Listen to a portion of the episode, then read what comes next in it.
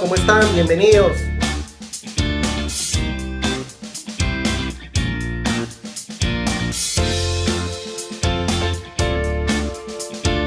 Tenemos un programa especial de Hablemos de Estrategia. Bienvenidos a todos. Muchas gracias por, por hacer de este espacio lo que es hasta este momento, un espacio para compartir con emprendedores, para hablar de negocios, para llevarnos algunas lecciones que nos hagan reflexionar y que nos ayuden a hacer frente a los retos que tenemos delante.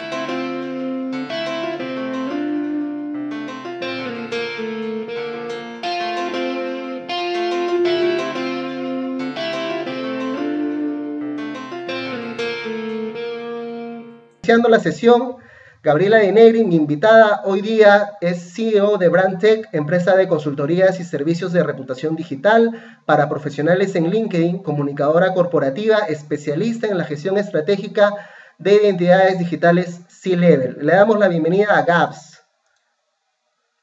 Hola, Hola Jonathan, de verdad muy feliz de estar acá contigo.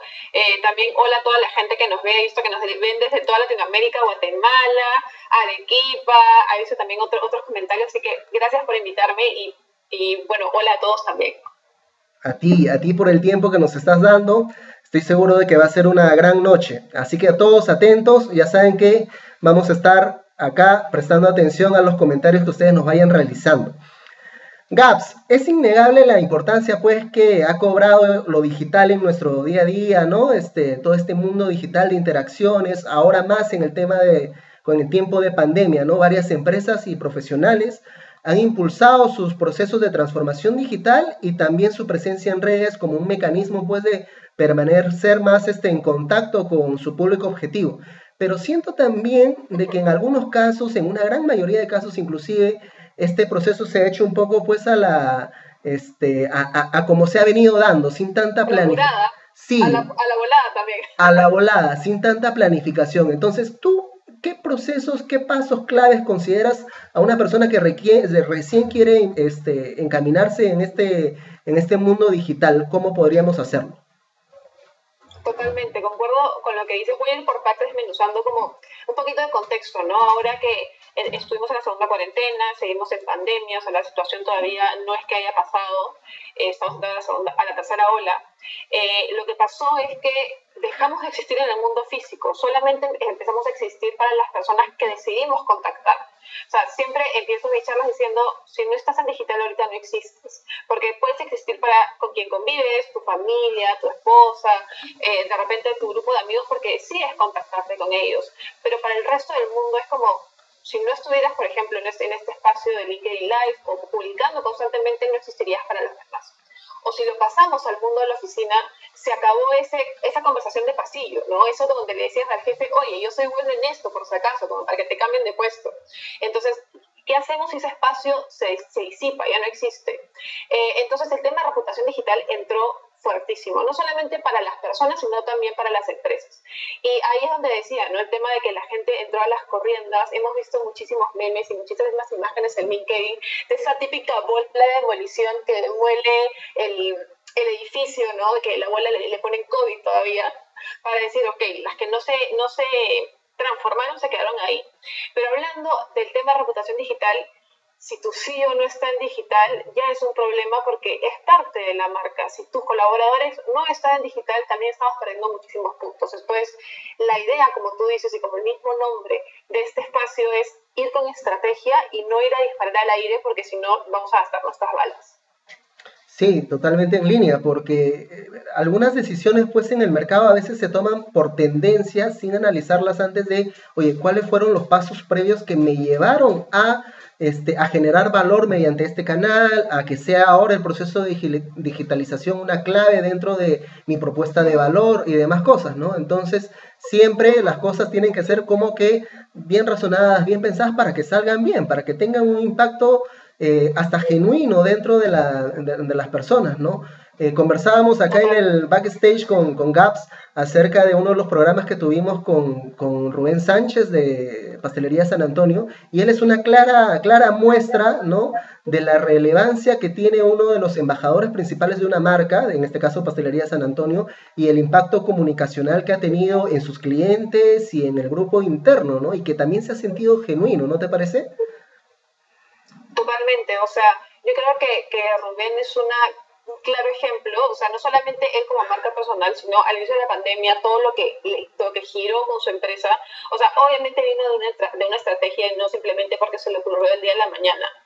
Eh, de hecho, hay un fact muy importante que es que la voz de un ejecutivo, la voz de un profesional un colaborador es 16 veces más potente que la voz de una empresa.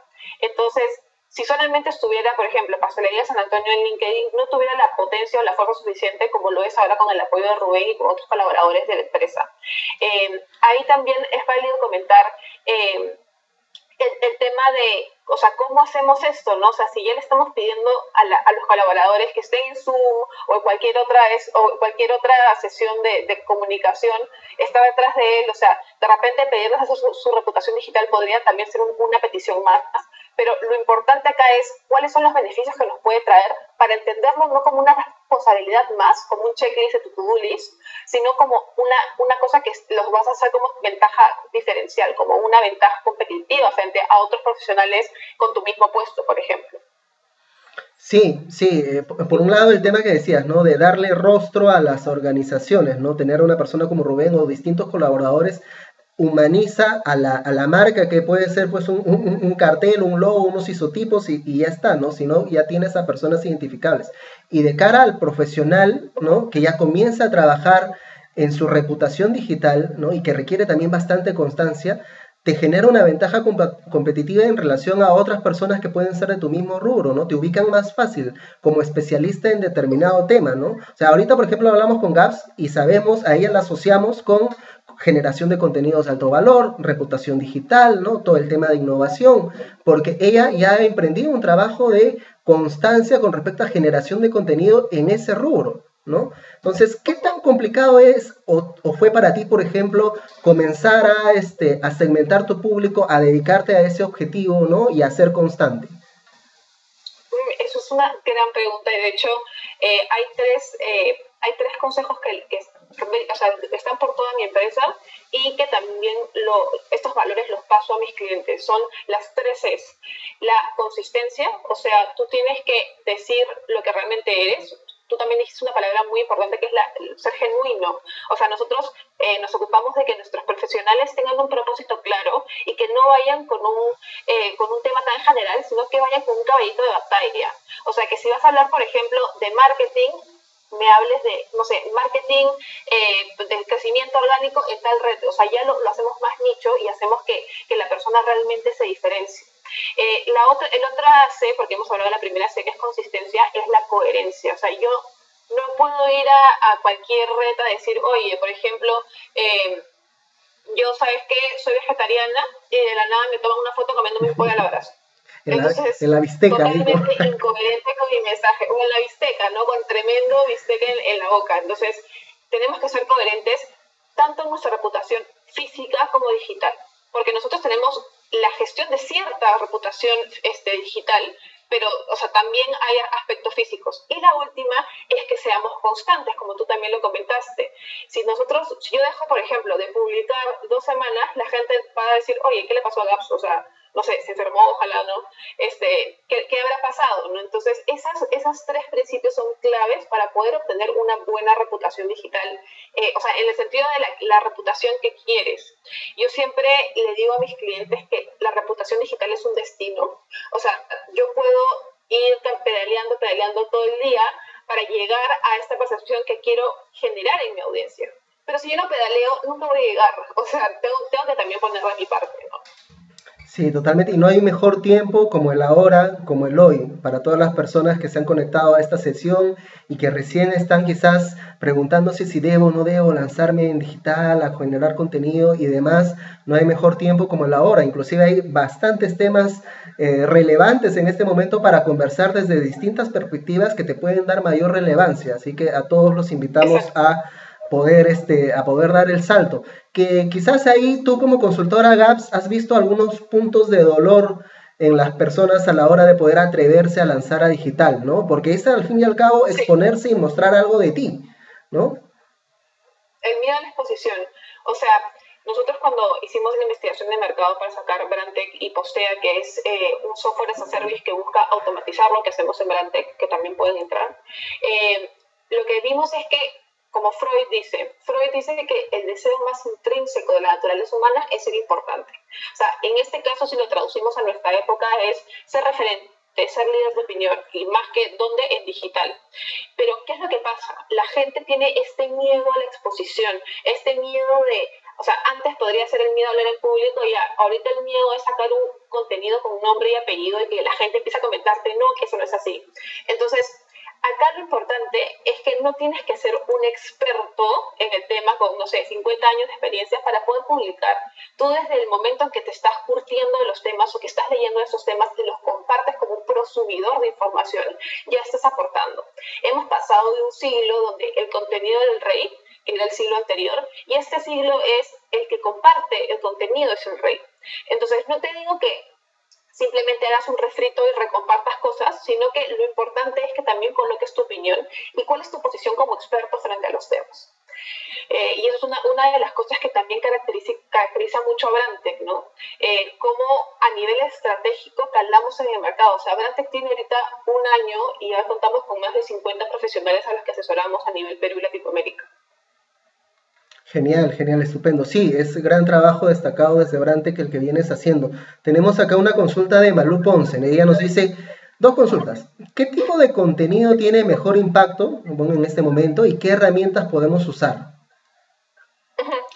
Eh, bueno, yo ahorita estoy viendo con Brante el tema de LinkedIn, el, el, tipo de contenido es más que nada la forma, es el formato. Eh, si hablamos únicamente de formatos, te diría que eh, los formatos de slides o carrusel eh, son uno de los más grandes impactos porque como tienen esta acción de ir pasando páginas, hace que el usuario se quede más tiempo viendo tu publicación. Al igual que los videos, por ejemplo, los cuales yo siempre recomiendo que los suban con un contenido nativo y que no pongan el link a YouTube, porque como es de esperarse, LinkedIn lo que busca es que los usuarios se queden en su plataforma. Si nosotros extraemos colocando un link, lo que vamos a hacer es que LinkedIn le baja visibilidad a tu posteo. Entonces, si hablamos de formatos, yo te diría que carruseles y videos de no más de tres minutos. Eh, pero también qué herramientas, ahí también es un, un mar, ¿no? Eh, puedes utilizar la gama de Adobe, Canva si quieres para diseñar, o tu o blog de notas normal sin ningún problema. La cosa es que la idea que tengas la puedas anotar y no la pierdas y digas, ah, ya pasó el momento, ¿no? ¿Cuántas veces nos debe haber pasado que antes de pandemia íbamos a un evento y anotábamos un montón así emocionados íbamos a publicar y luego, ay, no sé, y no publicaban nada y la idea quedaba en cero. Entonces, la, la herramienta, la que te funcione, pero también el tema de luchar con un poquito ese síndrome del impostor. Sí, tal cual, tal cual. Y quizás en un primer paso, como bien mencionaba Gaps, eh, tener un pequeño blog de notas, ¿no? La aplicación más simple que te sirva para poder trasladar un poco el contenido, ese momento de inspiración. Y ya quizás cuando ya te vas ganando mayor ritmo y mayor expertise, pues ya comienzas a investigar de aplicaciones más, este, ¿cómo se llama? Más innovadoras o, de más prestaciones, más complejas. No cabe tú mismo, ¿no? Porque a veces uno dice, ay, tengo que tener la última, no sé, un iPad o una tablet súper específica con, tal de que empieces, hay un dicho muy conocido que dice, si tus primeros posteos no te dan vergüenza, empezaste muy tarde. O sea, si yo ahorita veo mis primeros posteos, digo, ala, o sea, yo era que más formalita, le decía buen día, red y toda esta vaina, pero también con la experiencia y con las asesorías me di cuenta que hay muchas personas que, más allá de ver todo este formalismo, también quieren eh, cosas cotidianas. Hay un libro muy bueno de Daniel Kahneman que se llama este, Piensa rápido, piensa despacio. Entonces, por ejemplo, si nosotros hablamos con un léxico muy complicado, le metemos este hola red, etc., le estamos hablando al cerebro lento, el cerebro que tiene que procesar ese vocabulario para poder entenderlo. Sin embargo, podemos ser profesionales hablando con vocabulario para el cerebro rápido, que sea, que sea un lenguaje más cotidiano y que te la pueda entender en un segundo. Entonces, no solamente publicar es saber todos los hacks, sino también cómo piensa el usuario y cómo es que va a recibir nuestra información. Sí, tal cual, ¿no? Esa posible eh, tecnicismo o especialización de nuestros temas, ese es un punto de oportunidad para tratar de hacerlo más masivo, tratar de, con un lenguaje sencillo, simple, tratar de llegar a la mayor cantidad de personas, porque lo más simple es tratar de hablar en el mismo tecnicismo y te leerán pues los expertos del tema y un grupo bien cerrado, ¿no? Cuando tienes la oportunidad de llegar a más. Tenemos una consulta adicional de Ludwig, ¿no? Él dice, oye, esta innovación digital, el tema de contenido, ¿se puede aplicar también en un ramo como el de transporte pesado? Ajá, interesante. A ver, ¿qué opinas? Yo tengo, tengo clientes que hablan de transporte internacional, de transporte de exportaciones, eh, y la idea acá es que no entendamos el link, a LinkedIn como un portal de ventas. O sea, LinkedIn es más que nada un portal de generar comunidad y oportunidades. Las personas que estén interesadas van a poder escribirte a un, mensaje directo. Por ejemplo, yo nunca he colocado en, en, el mismo, en el mismo feed en mis servicios en Brandec o mis servicios como asesoría porque lo que yo busco ahí es que la comunidad toque la puerta, me toque la puerta, o sea, se conoce como el concepto de inbound, inbound marketing. No estoy interrumpiendo el flujo del usuario de decirle, oye, cómprame, o si no me compras te mato, no, sino que eh, le estoy poniendo contenido de valor en la vitrina y ellos van a venir a mí y decirme, oye, Gabriela, me interesa lo que estás haciendo. Entonces, así lo que hacemos es tener leads más calificados y calientes. Eh, entonces, esa es la idea. A nivel de transporte pesado, lo que, lo que importa acá no es ah, ya, quiero, quieres transportar, contrátame para transportar, sino tu know-how de negocio. O sea, cómo podrías de repente hablarle a mayoristas o hablarle a otras personas con negocios pequeños, cómo, cómo hacer las cosas más sencillas para hacer el transporte pesado. Entonces, siempre hay otras formas de comunicar tu conocimiento. Sí, totalmente de acuerdo con, con Gaps. O sea, a veces podemos tener esa con ese concepto, ese prejuicio de que nuestro sector es muy especialista en un tema o muy complicado de pasar por un proceso, pero si cambiamos la perspectiva y nos enfocamos quizás en el tema de cómo ayudar, cómo transmitir o, cómo llegar a más clientes, puedo de una manera este, de, valor poder este, comunicar el mensaje, ¿no? A ver, ¿qué más tenemos por acá? Edwin Palacios, Edwin Palacios nos dice si se tiene que planificar la frecuencia de los posts. Sí, o sea, de hecho, con los clientes a los que asesoramos, eh, les decimos que mínimo empiecen con dos posteos a la semana, porque de esa manera, eh, o sea, testeamos cuánto están dispuestos de, de ponerlo su tiempo, porque a veces te puede decir, ya, postea todos los días y va a ser imposible, ni yo posteo todos los días porque no me da la vida. Entonces, la idea es que tú puedas ser honesto y transparente contigo y puedas ir empezando poco a poco. Ok, vas a ir midiendo de repente mensualmente los esfuerzos, pero si no empiezas con un poquito, no vas a ver, o sea, si tú te pones una meta inalcanzable, al día siguiente te vas a rendir. Y no es la idea. La idea es que tú poco a poco puedas ir subiendo la velocidad. Eh, y, y, por eso yo te recomendaría empezar con dos posts en la semana. Sí, tal cual, ¿no? O sea, no, no, ponerse una barrera muy alta, pues que ya agarre y tú mismo te estás minando. Porque te pones Exacto.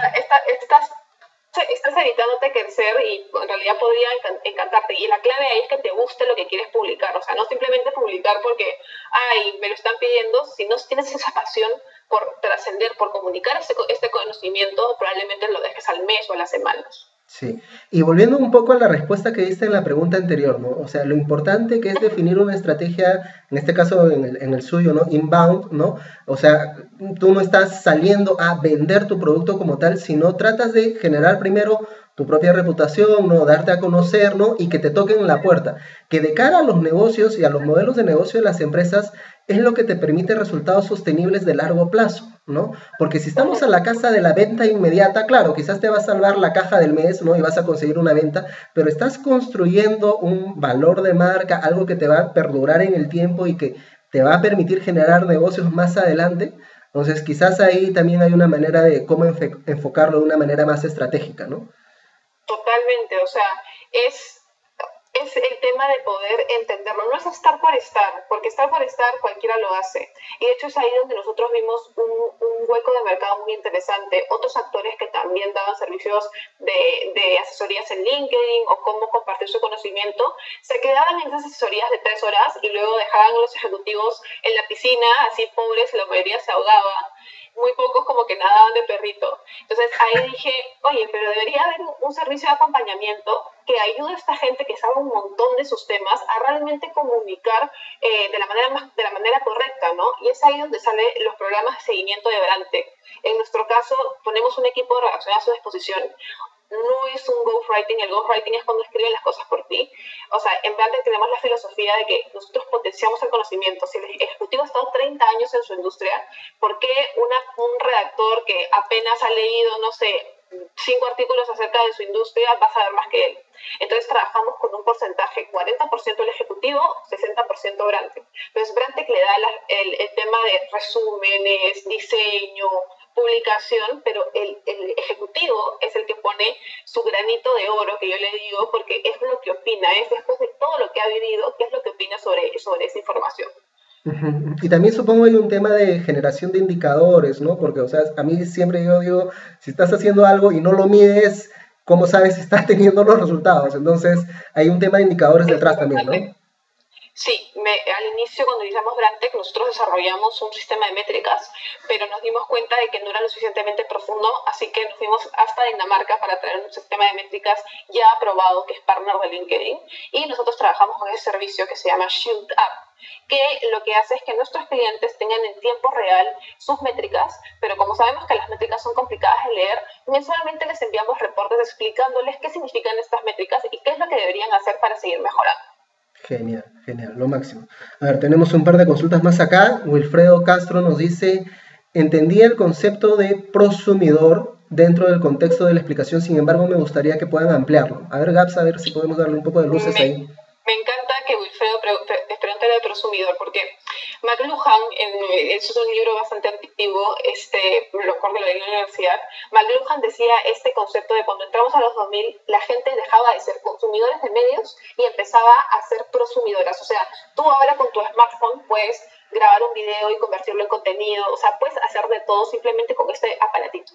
Entonces, la idea de ser prosumidor es no dejar de, de, de eh, no es compartir, de absorber contenido, pero no también este, dejar la oportunidad de, de producir el tuyo. Entonces tú puedes leer de varias fuentes, pero la idea también es que, por ejemplo, si estás hablando del transporte pesado, puedes leer varias fuentes y puedas sintetizarlo y dárselos a la gente para que conozca de, esta empresa y que conozca más acerca de, lo que haces y la importancia que tiene. Si tú no haces la labor de prosumidor, probablemente no este, puedas dar a conocer tu ventaja diferencial como empresa o como, como profesional. Genial, genial.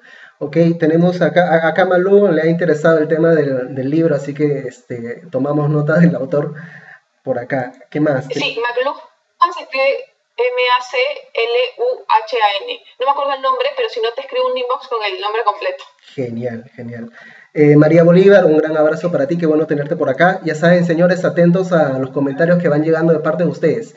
Eh, en un principio, para lanzar el tema del contenido y ya comenzar a trabajar en serio con respecto a reputación digital, eh, la inversión que debemos hacer es, yo me imagino en principio en tiempo, pero de ahí si nos rodeamos de profesionales como tú, ya requiere este, un tema un poco más planificado, un tema de inversión también de, de, recursos monetarios, ¿no? Y demás. ¿Qué tan rentable puede ser el otro lado, el otro lado del pastel, de lo que yo puedo recibir para animarme a dar ese salto y profesionalizar mi generación de contenidos?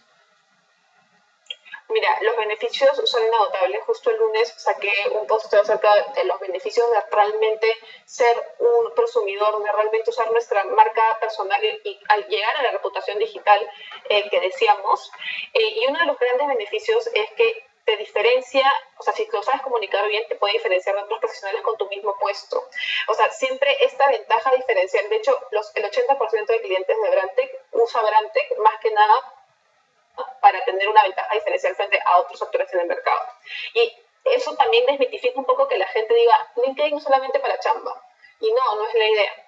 Otro beneficio es que tú puedes crecer un negocio a partir de tu reputación. Me pasó a mí. O sea, al inicio, me pasó a mí y a varios clientes emprendedores. Antes la gente pensaba que tenías que hacer un negocio multimillonario para hacerte conocido. O sea, primero la empresa y luego la persona. Pero también puedes hacer que primero se posicione la, la persona y después también posicionar a tu empresa. Entonces, no es que sea una sola forma de tener. Otro, otro beneficio súper grande para los emprendedores, porque mucha gente me dice, Gabriela, ¿por qué los emprendedores deben estar en LinkedIn? Y yo me doy cabeza porque LinkedIn es una súper oportunidad de clientes. Les digo, escúchame, puedes ahí generar una comunidad y luego más adelante monetizarla, puedes dar a conocer los beneficios, puedes dar a conocer eh, realmente con este contenido de valor y quitarnos la cabeza que solamente es para vender.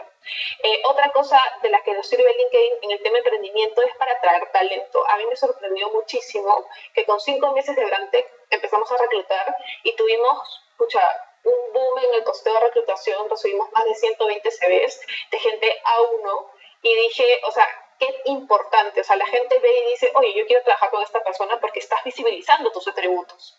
Entonces, el atraer talento es una gran fortaleza también.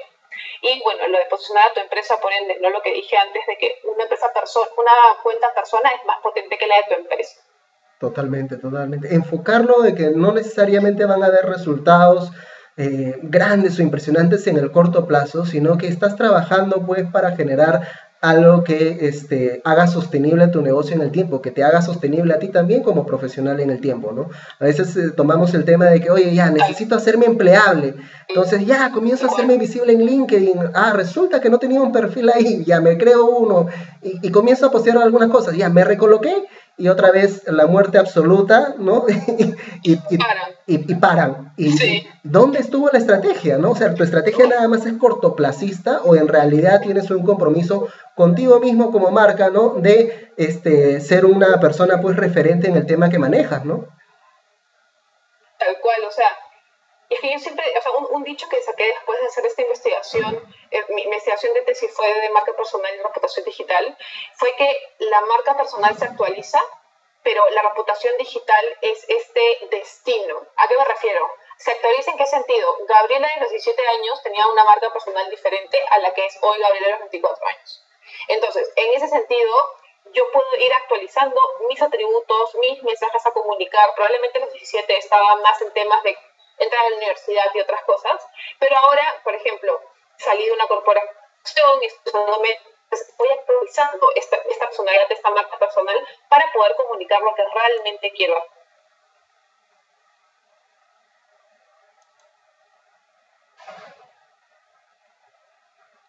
partes claves para obtener la reputación digital que quieres es que seas constante, que pedaleemos. O sea, si lo ponemos en el término más sencillo, si no haces gimnasio no vas a tener resultados.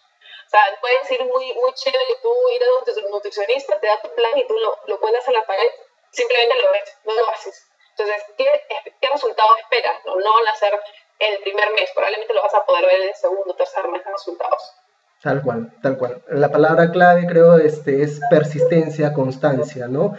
Y también por otro lado, ya cuando estábamos hablando del tema de sentir estos posteos o esta comunicación de manera genuina, lo que tú has comentado con respecto a la atracción del talento, es porque de hecho el, talento que te ha visto, el talento que ha asociado a tu marca, ha visto ciertos valores, ha visto cierta cierto este, alineamiento de lo que ellos aspiran a construir más adelante dentro de una carrera profesional, ¿no? Lo mismo con el, con el, con el tema de, de, de, Rubén este, Sánchez y Pastelería San Antonio, o de Javier Hichazo y Mi Banco, ¿no? Que tienen, que tienen un eh, espectro de acción muy del tema social y que, y que, y que, y que promueven la solidaridad como valor, ¿no? Y que claramente puede, puede detectarse pues la mentira o la falsedad, porque puede salir pues el reporte de un cliente donde se ve que no se cumplieron esos valores o puede salir el reporte de un... Exacto, un audio o un trabajador que también reporta alguna especie de, de, maltrato o de abuso, ¿no? Entonces, sí, nos exponemos, comunicamos, pero también debemos que cuidar nuestra propia consistencia y coherencia de lo que estamos haciendo, porque así como construimos, fácilmente también se puede destruir, ¿no? Y ahí complicado de recuperar, ¿o cómo, cómo ves ese tema a la hora de tratar de recuperar o revertir una situación negativa?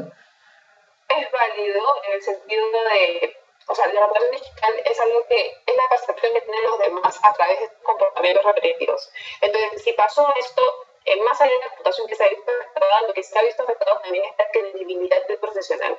Entonces, la credibilidad es como una burbuja, si se rompe, es bien difícil volver a armarla, pero hay que también ser pacientes y constantes y realmente demostrar eh, las, las, acciones que comuniques, ¿no? Como pasó hace un tiempo con lo de Telmo y lo de su jefa, que le mandó, como que lo mandó a volar porque su, cuadro tenía colores, etc.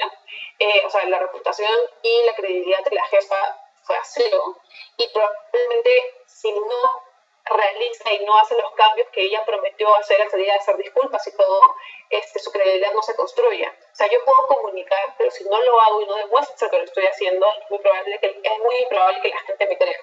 Entonces, Por ejemplo, en mi caso de reputación digital, o sea, no puede ser casa de arena cuchillo de palo. Si es que yo te estoy teniendo reputación digital, imposible que la gerente no tenga, no tenga una reputación digital y, no te, y tenga una reputación más que nada hecha y derecha, ¿no? No es como que tengo 100 seguidores y dos likes, sino que tengo casi 10 mil seguidores, pero tengo bastante acogida con los posteos. Y es un tema bastante importante también. Sí, el tema ese es este el ratio del engagement, ¿no? O sea, no necesariamente quizás tienes un número abultado de seguidores, pero sí tienes participación activa en los posteos que vas realizando. ¿Cómo puedes aumentar eh, o qué consejos puedes dar para aumentar ese engagement? Sí, el engagement rate, o sea, se puede ver en dos cosas. Uno, en la interacción que tú tengas en la plataforma y dos, en la, calidad del contenido que postees. Hay muchos rankings, justo hoy día estaba conversando en una reunión, que solamente miden la cantidad de posteos o la cantidad de comentarios, pero ¿qué pasa con la calidad de esos comentarios o la calidad de esos posteos? O sea, yo puedo repostear frases motivadoras todos los días, pero no estoy comunicando realmente este, cuál es mi valor diferencial, cómo ayudo a los demás. Yo no digo que puedo tener unas cosas personales porque le des equilibrio. Si es un perfil personal, un humano tiene diferentes facetas. Entonces no puedo pretender ser un robotito que únicamente publica contenido duro y puro.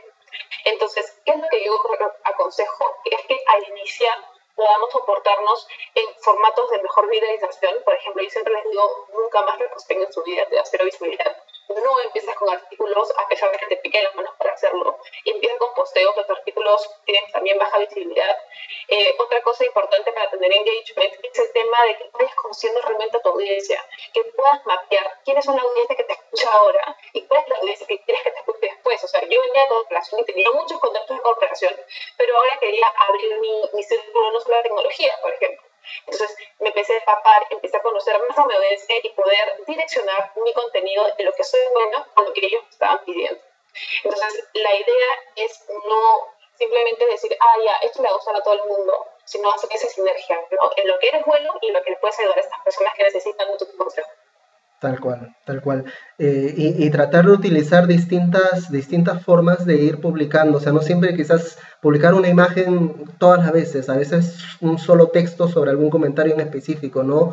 O un video sin un enlace, como estabas mencionando, porque cada vez que sacas a, la persona de LinkedIn, pues, te, obvio, la red, a la red que le interesa, mayor tiempo de ascensión en tu propia red que te quedes ahí leyendo, ¿no? Y si hay un link que te saca, pues obviamente me va a decir esto no lo promociono, ¿no? Esto no lo, no lo muevo porque no, no, no me genera tráfico en mi red. Entonces sí, verlo desde ese punto de vista estratégico y, y, ver quizás también este tema de las encuestas, a veces se publican algunas preguntas en relación a algo con algunas alternativas. Es una manera también de dinamizar bastante la participación de tu audiencia, ¿no? Sí, de hecho es es interesante ya, porque a mí me encanta ver cómo es que la psique del usuario esa, toma estas nuevas, nuevas funciones. Cuando salieron la funcionalidad de hacer encuestas en LinkedIn, la gente se dio cuenta que la gente va y tipo te da la respuesta a la encuesta, pero no le va a dar like, porque ya te dio un clic, entonces no te da like porque ya te dio clic. Entonces, ¿qué surgió? La gente dijo, ah, ya, yo soy vivo, voy a poner en la foto las reacciones para que la gente reaccionando me responda.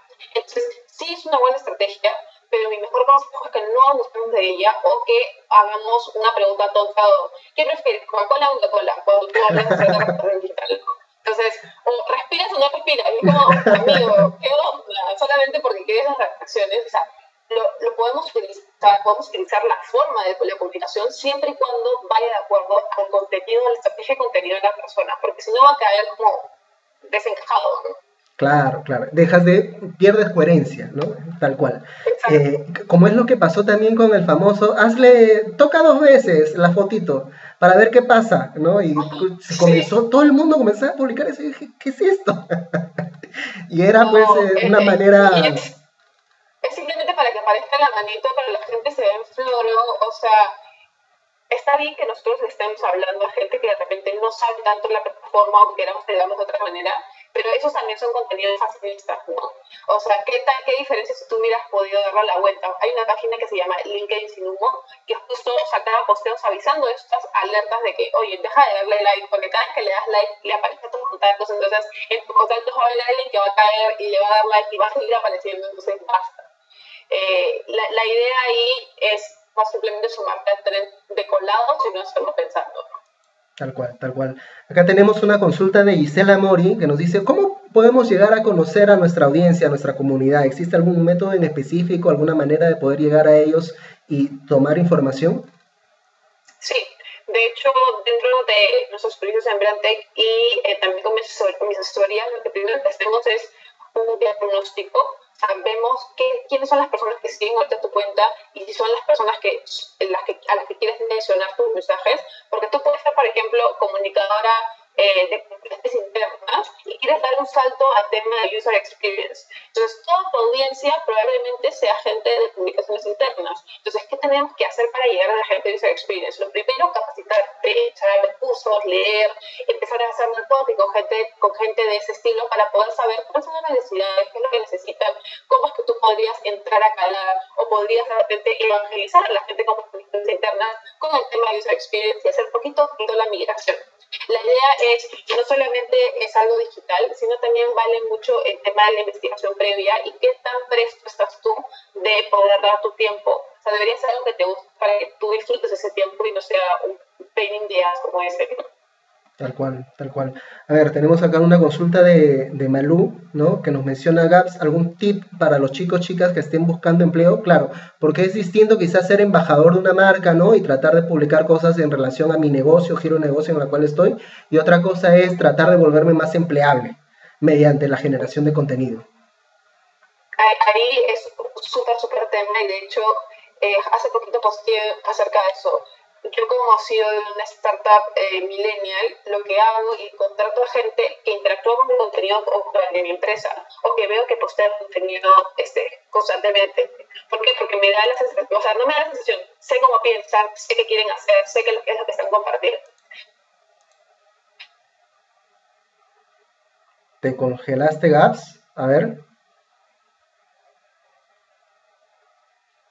Eh, entonces, si tú quieres conseguir este, este, este ejemplo que di la comunicadora que quiere pasarse a User Experience, si tú empiezas a, comunicar de User Experience, va a empezar a escucharte gente de User Experience, vas a poder conocer grupos que hablen de lo mismo, vas a poder hacer esas conexiones más cercanas eh, y, y, van a poder interactuar y van a poder inclusive tenerte en cuenta si es que te necesitan un puesto ahí, ¿no? Entonces, la idea es que no tienes que ser experto, quitemos ese, ese mito de la cabeza. Si ya estamos aprendiendo, estamos leyendo un libro al respecto, no hay ningún problema, podemos empezar a prosumir, o sea, compartir esa información con nuestra opinión. Totalmente. A ver, algún comentario más de Wilfredo. La estrategia empresarial está estrechamente vinculada con la comunicación corporativa. ¿De qué forma está aportando hoy la reputación digital a la misión y cuáles serían las tendencias? De hecho, la última tendencia con la cual trabaja Brandtech es el tema del employee advocacy. ¿Qué significa esto? O sea, nosotros queremos que los colaboradores de las empresas también puedan dar a conocer las especialidades, los imperativos estratégicos del negocio dentro de nuestro, de nuestro plan de empresas. Eh, lo que hacemos es primero reunirnos con, la, con la, el comité de comunicación nos alineamos a los imperativos estratégicos del negocio y después seleccionamos embajadores que van a comunicar estos mensajes, pero aparte también vamos a trabajar sus marcas personales. Entonces, es un beneficio muy para la empresa y muy para el colaborador porque no solamente va a comunicar esos imperativos, sino que él también se va a nutrir haciendo esta ventaja diferencial de tener más visibilidad, de poder exponer su talento al mundo, ¿no? Entonces, sí, la tendencia se llama Employee Advocacy. Genial. Sí, yo creo que todo, o sea, mientras que la empresa tenga más eh, concatenados sus elementos, que haya mayor sinergia entre todas las partes y factores que envuelven a la empresa, y uno de ellos el tema de construcción de marca, presencia digital, reputación digital, pues mayor probabilidad vas a tener de crear una empresa que sea sostenible en el tiempo. Eh, Gaps, coméntame de este programa que acabas de lanzar el día de ayer desde Instagram, ¿no? Donde vas a tener algún tipo de asesoría grupal y que creo que va a ser bastante interesante para la audiencia. Sí, eh, aparte de los servicios de Brante, como ya los he mencionado, yo también doy asesorías personales y hace poquito en mi Instagram saqué las primeras dos asesorías grupales que tienen dos focos. La primera se llama Shooting Star que lo que busca es darte un diagnóstico del perfil de LinkedIn y las mejores prácticas para subir tu engagement. Y la segunda se llama Andrómeda, que lo que busca es, aparte de lo del perfil, darte cómo avanzar o cómo hacer una estrategia de contenido de valor en LinkedIn. Entonces, esas son las dos que tengo dentro de mi Instagram. Estoy igual como Capsenegui, van a poder ver todos los pasitos si es que estén interesados es para CIOs, es para profesionales que quieren empezar, eh, así que siéntanse libres de poder escribirme y yo feliz de, pasarle la información. Genial. ¿Cuáles son las fechas que estás manejando? Sí, eh, la primera fecha es el 13 de abril y la siguiente empieza el 15 de abril. Shooting Star solo es una sesión y Andrómeda son dos sesiones. Perfecto, ya saben, mayor información con GAPS y además que estamos más o menos a tiempo para llegar a iniciar este, este, este, estos pasos dentro del mundo digital. GAPS, a ver, estamos en un momento evidentemente de, de, decisiones importantes por delante, inclusive si vemos un poco el panorama político, también ellos como que los candidatos y demás también pudieron haber generado y trabajado en su marca digital para transmitir sus, cosas desde más antes y no necesariamente guiarse por este, influencers o personajes conocidos, ¿no? Que puede hacer a veces la salida muy facilista. ¿Qué, qué mensajes nos das para este, los emprendedores y los profesionales que recién estás arrancando como últimas palabras tuyas? Mira, el mejor consejo que les puedo dar es que ustedes sienten, sienten sus bases, o sea, este propósito con el que nace tu emprendimiento es más viable que te lo crean antes de que tu emprendimiento ya crezca y sea lo que, lo que piensan que va a ser. Y si tú lo, defines bien y lo comunicas a los demás, vas a poder encontrar más rápido ese inversor, más rápido ese co-founder que necesitas. Entonces, eh, como hay muchas maneras de poder comunicar tu propósito aparte de picharles a estas personas, sino que también puede ser por digital. O sea, tú no sabes qué amigo de otro amigo pueda estar interesado en el mismo tema que tú y realmente necesita un profesional como el tuyo. Entonces, no dudes, empieza desde ya, como te digo, si no te da vergüenza tus primeros pasos, estás demasiado tarde. Eh, estamos en la época de el que comparte contenido es el rey, así que no te quedes atrás en la ola, es, es momento también de hacer una ventaja diferencial contigo. Totalmente de acuerdo. La última, Gaps, eh, sobre qué consejos darías a las personas que han abandonado LinkedIn o que aún no entran a ellas, ¿no? Creo que el principal consejo es ahí, vuelvan a sacar su cuenta y comiencen a interaccionar. LinkedIn es la última red social orgánica que, que creo que nos queda vigente, ¿no? Sí, o para personas sí, porque para empresas sí podemos poner pauta. Es LinkedIn y TikTok ahorita las únicas orgánicas. ¿Qué significa eso? Que nosotros con un posteo podemos llegar a muchísimas personas, más de las que podríamos llegar en Instagram o por ejemplo en Facebook, donde ahorita para llegar a la cantidad de personas, no sé, 8000 tendrías que poner una pauta.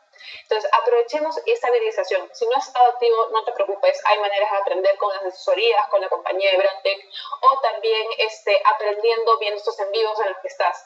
Eh, no tengas miedo, o sea, si tienes que, que van a tener miedo, y si tienes miedo, hazlo con miedo, no importa. Pero la idea es que eh, empieces, empieces de nuevo, vuelvas a coger esa atracción y puedas por fin ahí comunicar todo lo que, lo que eres bueno.